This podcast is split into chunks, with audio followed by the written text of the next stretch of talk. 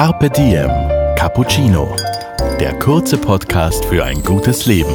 Eine Cappuccino-Länge Zeit für einen inspirierenden Menschen. So ein Spruch, der, der kommt aus dem Tibetischen, der mich schon sehr lange begleitet. Das ist, unterschätze niemals die Kraft deiner Träume. Heute Holger Potje im Gespräch mit Gerlinde Kaltenbrunner, einer der erfolgreichsten Höhenbergsteigerinnen der Welt.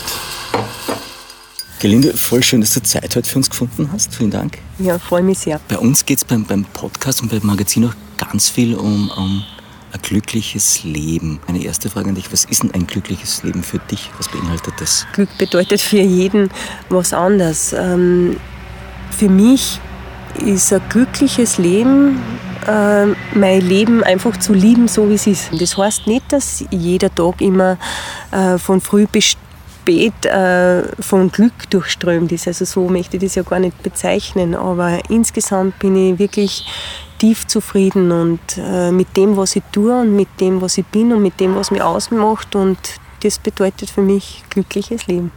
Wenn man sich die Statistik bei dir anschaut, beziehungsweise Wikipedia, dann steht da drin, du warst die erste Frau, die ohne Sauerstoff alle 14 8000er bezwungen hat, bestiegen hat. Muss das sein? Ja. Genau, muss das sein? Die Frage. Warum tut man sowas? Die Frage äh, habe ich schon immer wieder gestellt gekriegt. Ja. Und es war so, dass ich nicht von Anfang an das Ziel gehabt habe, alle 14 8000er zu besteigen. Mein großer Traum war einmal, einen 8000er zu versuchen, aus eigener Kraft, ohne Hilfe von Flaschensauerstoff und ohne Hochträger.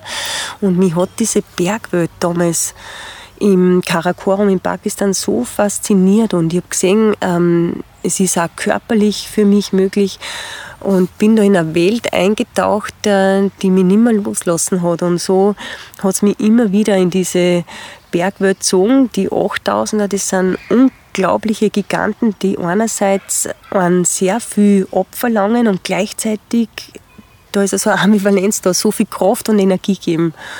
Und ähm, ich habe am Anfang ja, gar nicht so nach dem Sinn gefragt. Das hat mich einfach erfüllt, das hat mir Freude gemacht, das hat mir voll getaugt. Und erst ähm, im Laufe der Jahre, wie das dann immer intensiver geworden ist, ähm, habe ich gemerkt, wie sehr mich das prägt und äh, was ich davon äh, in den Alltag mitnehmen kann. Und ich habe mich so entwickelt und ja, bin für mich selber so weitergekommen, eben durchs Höhenbergsteigen. Und ich glaube, da findet jeder so seinen eigenen Weg. Andere entwickeln sich über die Musik weiter oder ganz was anderes, egal was. Und bei mir, glaube ich, sind es die Berg. Das ist dann so zu meinem Lebensweg geworden, wenn ich daran denke, ähm, ja, ich habe durchs Bergsteigen so viel mehr Gelassenheit gekriegt. Irgendwann ist dann der Punkt da gewesen, wo ich mir gedacht habe, eigentlich, was regt mich nur auf? Also es gibt kaum mehr was, was mich wirklich aufregt. Und da kann ich wirklich sagen, dass ich das sicher durchs Höhenbergsteigen gelernt habe. Oder geduldig zu sein oder überhaupt einmal zu verstehen in jungen Jahren. Ich war ja 23, wie ich zu meinen ersten 8000er aufgebrochen bin.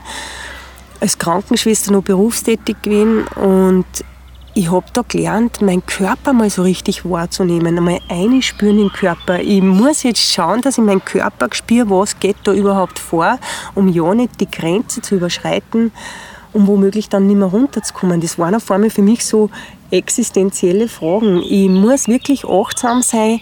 Jeder Schritt zählt. Ich habe die Achtsamkeit gelernt durchs Höhenbergsteigen. Jeder Schritt zählt. Der muss präzise gesetzt sein. Wenn ich ausrutsche, bin ich weg. Oder auch achtsam den Rucksack wegstellen. Den kann ich nicht einfach so nebenbei einmal da stellen. Wenn der runterkullert und ich bin da oben auf 7.500 Meter, dann kann das ganz ernsthafte oder tragische Konsequenzen haben. Also ich habe einfach wirklich gelernt, achtsam, aufmerksam zu sein, mich selber wahrzunehmen, den Körper zu spüren, schauen, wo liegen meine Grenzen, wann irgendein Signal da war, das wahrnehmen, ernst nehmen, ganz ehrlich mit mir selber sein, das sind alles so, so wichtige Elemente damals schon gewesen für mich, wo ich ganz viel gelernt habe. Gleich bei der ersten 8000 Expedition. Das hat sich natürlich verstärkt. Mit jeder Expedition, mit jedem großen Berg ist das intensiver, tiefer, klarer geworden für mich. Mhm. Wir haben alle 14 8000er bezwungen. Wenn jetzt zehn neue auftauchen würden, wie würde es dann ausschauen? Würdest du deine Karriere wieder starten? Die Frage, die stellt sich nicht. Die, die, die, die stelle ich gerade. ja, die, die stellst du gerade, das stimmt. Nein, äh, das weiß ich, Das- dass okay. das für mich jetzt abgeschlossen ist. Ich muss sagen, das, ich gehe eben, wie gesagt, nach wie vor ganz gern zum Bergsteigen, aber die ganz hohen Berg, da braucht es auch gewisse Voraussetzungen, um das wirklich gut zu meistern, um da gut rauf und vor allem wichtigste ist immer wieder gut runterzukommen. Und das ähm, habe ich so, wie es ich eben gemacht habe, ohne Flaschensauerstoff und ohne Hochträger in einem kleinen Team, ähm, gewisse Zeit ganz gut äh, machen können und meistern können, die ganzen Herausforderungen. Aber ich glaube, ab einem gewissen Alter ähm, ja, stellen sich automatisch auch Veränderungen ein. Irgendwann kommt der Zeitpunkt, wo man vielleicht dann langsamer wird oder vielleicht nicht mehr so schnell regeneriert. Und ich glaube, äh, da ist dann auch Zeit aufzuhören. Und wie gesagt, es gibt noch so viele andere erfüllende Sachen im Leben.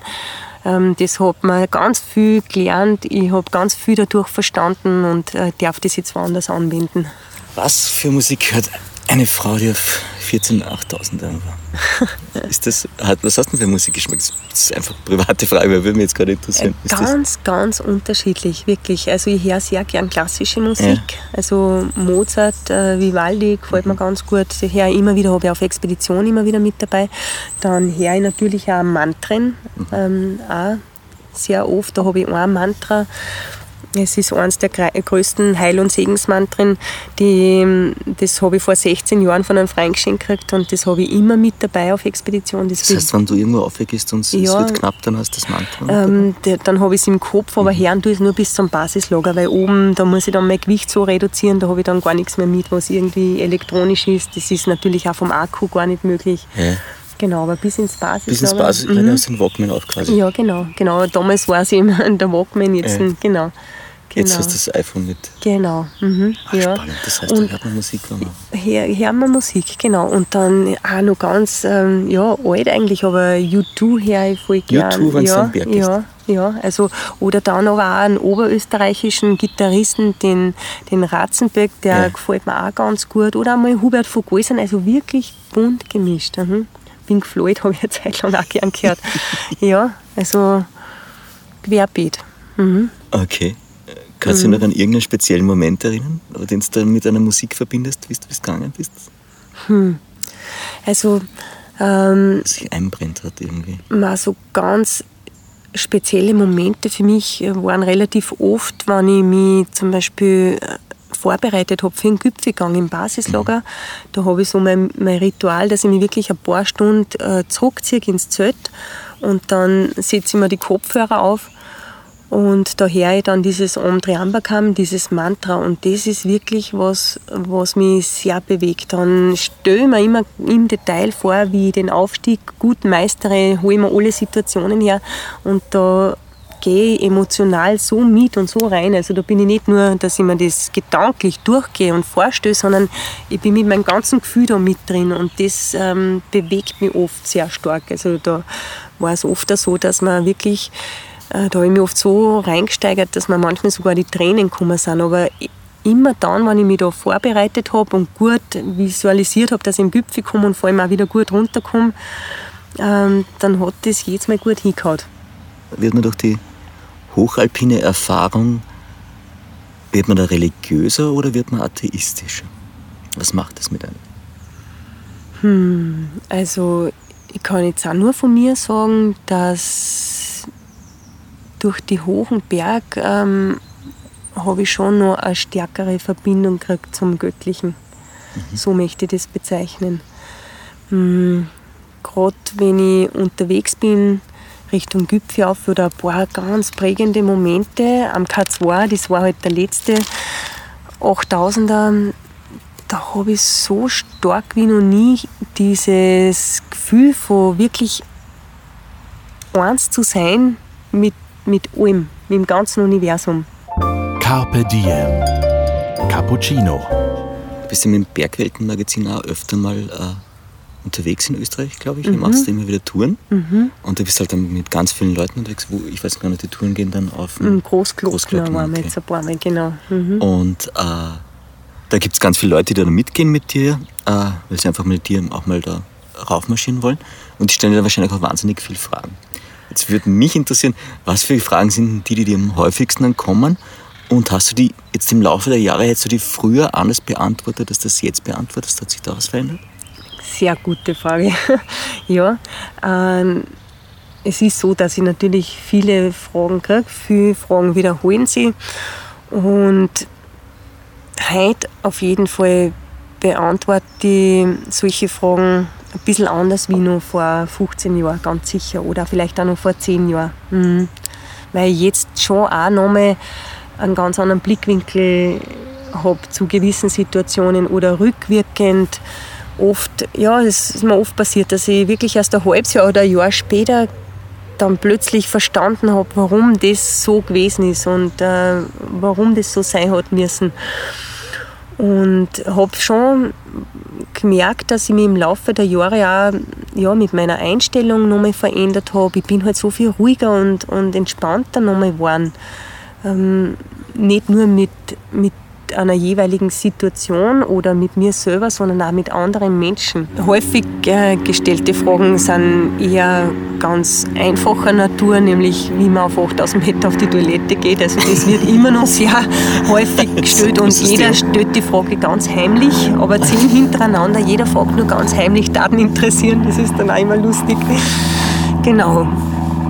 Und und ähm, was sind so viele Fragen, die ich da gestellt kriege. Kinder stellen wieder ganz andere Ja, Fragen. Die was stellen denn Kinder für Fragen? Kinder fragen, welche Tiere da oben sind. Das, das fragen mich immer nur Kinder. Das ist spannend. Gibt es denn Jedi da oben? Ich habe noch nicht getroffen. Jetzt überlege ich gerade, Ja. welche Frage ich heute anders beantworten würde als damals. Hm. Sicher so die Frage nach dem Tod, Todesangst. Ja, das auf jeden Fall. Das hat sich für mich gravierend verändert, weil ich habe ähm, bis vor vielleicht ähm, bis, bis vor 2007 habe ich wirklich auch Angst gehabt vor dem Tod, muss ich sagen. Und heute kann ich sagen, wenn mich heute wer fragt, ob ich Angst habe vor dem Tod, kann ich das wirklich aus dem Innersten mit einem klaren Nein beantworten. Aber damals, ähm, wenn mich wer gefragt hätte, hätte ich gesagt, ja, habe ich. Gehen wir, gehen wir noch kurz auf das 2007 ein, Mhm. die Situation. Also, du warst da unterwegs. Am Taulagiri war ich da unterwegs, genau. Und äh, bin da von einer Lawine mitgerissen worden, im Zelt sitzend oder liegend. Und ja.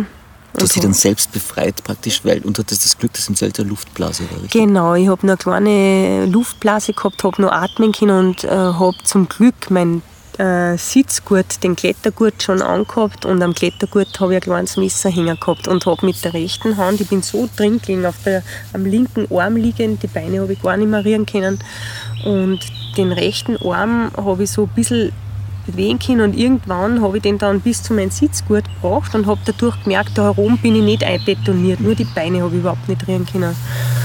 Und habe dann das Messer runtergebracht und dann habe ich es da hergeführt und dann das Zelt ist direkt da so auf mir gewesen und Schnee drauf. Und äh, dann habe ich gedacht, ich muss jetzt einen Schlitz reinmachen, ich komme sonst nicht raus. Und habe dann da einen Schlitz reingemacht ins Zelt und da habe ich dann echt äh, da habe ich dann echte Todesangst gehabt, einen Moment lang. weil ich mir gedacht, "Ma, und jetzt, jetzt kommt der Moment, entweder der sticke oder, oder ich kann den Arm ausstrecken und es kommt Luft rein. Und dann habe ich den Schlitz gemacht, dann ist einmal Schnee einer geflogen, also so, so einer geschoben hat den Schnee und dann habe ich schon gemerkt, "Ma, jetzt wird das alles ganz eng und dann habe ich den Arm ausgestreckt und es war vielleicht 40 cm Schnee über mir und dann ist da Luft reingekommen. Und dann ist halt natürlich, das war dann schon ein, ein Kampf, möchte ich sagen, dass ich da rausgekommen bin, dass ich mich da freibuttelt habe. Hast du, hast du noch in Erinnerung, wie lang war es wirklich und wie lang war es für dich? Man hat gefühlt, da hat es ewig gedauert, aber es war vielleicht insgesamt, bis ich dann ganz draußen war, eine Dreiviertelstunde ungefähr. Aber, aber es war ewig, ewig. Und auch beim, wie ich realisiert habe, das ist eine Lawine, habe ich nur darauf gewartet, da war nicht so, kann ich gar nicht sagen, ob da Todesangst da war oder nicht, sondern ich habe nur auf den Moment gewartet, wo dieser Abbruch kommt. Also so ein Fölsabbruch, der fast 1000 Meter runtergeht, das habe ich nur im Kopf gehabt und mir gedacht, und da fliege ich jetzt drüber. Und ich habe früher oft geträumt, dass ich, dass ich abstürze. Wirklich? Dass ich in freiem Fall bin. Und im Stürzen bin ich dann immer munter geworden und denke mir, ah, war eh nur ein Traum. Und da weiß ich noch, war mir nicht klar, traue ich jetzt oder ist das echt? Dass ich da jetzt. Ja. Und habe dann auch wieder nur noch gewartet drauf, dass ich fliege und vielleicht dann munter wird und das ist eh nur ein Traum. Das war so komisch. Und dann war aber Stillstand und ich habe nicht gewusst, bin ich oben oder unten. Ich habe nur gewusst, ich bin da jetzt nicht über die Kanten drüber. runter. Und das war wirklich kurz davor. Wirklich? Mhm. Also ich glaube, ich war da echt, da, da, da muss ich, nicht ich glaube, sondern bin ich sicher, da war ich einfach echt gut beschützt und, und gut geführt, weil anders gibt es das nicht, dass, dass das so ausgegangen ist. Zwei spanische Kollegen, die neben mir im Zelt waren, die haben nicht so Glück gehabt wie ich. Und ja, das war damals schon äh, eine sehr tiefgreifende Erfahrung für mich. Mhm. Wie, wie, also ich glaube, du bist dann auch sogar mit, mit, mit, ich weiß nicht, mit den Socken runter den Berg oder hast du dann noch das ganze Equipment gehabt? Oder? Nein, gar nicht. Ich bin erst einmal, ich habe im Zeltinneren keine Schuhe angehabt und bin mit den Socken draußen gestanden im Schnee und habe gewusst, das nächste, was ich jetzt brauche, sind Schuhe und eine Brille, weil sonst wie ich Das heißt, du schneeblind. bist so, so voll am Punkt. Und Ja, voll, jetzt da, da ist ums Überleben gegangen. Also das ist wirklich so, das habe ich richtig gemerkt. Da, da ist jetzt wirklich nur darum gegangen, dass ich das überstehe. Und äh, habe die Schuhe, das, äh, ich habe wirklich funktioniert, kann man sagen. Habe die Schuhe ausgegraben, habe die Schuhe angezogen, habe gewusst, ich brauche nur Brühen, weil sonst sehe ich spätestens in zehn Minuten nichts mehr. Habe die Brühen aufgesetzt und dann habe ich geschaut, wo die Spanier sind. Und erst wie ich unten war, dann im Basislager, da, äh, da hat dann alles ausgelassen. Also da, da war ich dann so richtig, da hat es mich dann voll hergerissen und gewarnt habe ich, oder war nur mehr Koch noch und weiter unten dann die spanische Mannschaft. Also und das war dann auch der Moment, wo ich nicht gleich heimfahren habe können oder heimfliegen habe können, weil ich mir gedacht habe, ich brauchte jetzt erst einmal für mich überhaupt eine Klarheit, das alles zu sortieren. Und immer wieder war die Frage da, warum habe ich das überleben dürfen und die Spanier nicht. Ernährung, Ja. ganz großer Punkt bei dir. Du bist Veganerin und zwar seit sieben Jahren, stimmt das? Oder 18? äh, seit zehn Jahren mittlerweile. Seit zehn Jahren Mhm, mittlerweile ja, Veganerin. Jetzt heißt es aber allgemein so, vegan sein und, und Kälte gehen sie nicht gut aus, weil du die Leistung nicht bringen kannst. Du warst aber schon Veganerin, als du den K2 bestiegen Ja. hast. Mhm, genau, genau. Also die ah, Tee- Lotse und Everest, ja. Genau. Die These wird dann, die, die kann sich so nicht bestätigen, oder? Also, Nein, die, ich kann die nicht bestätigen.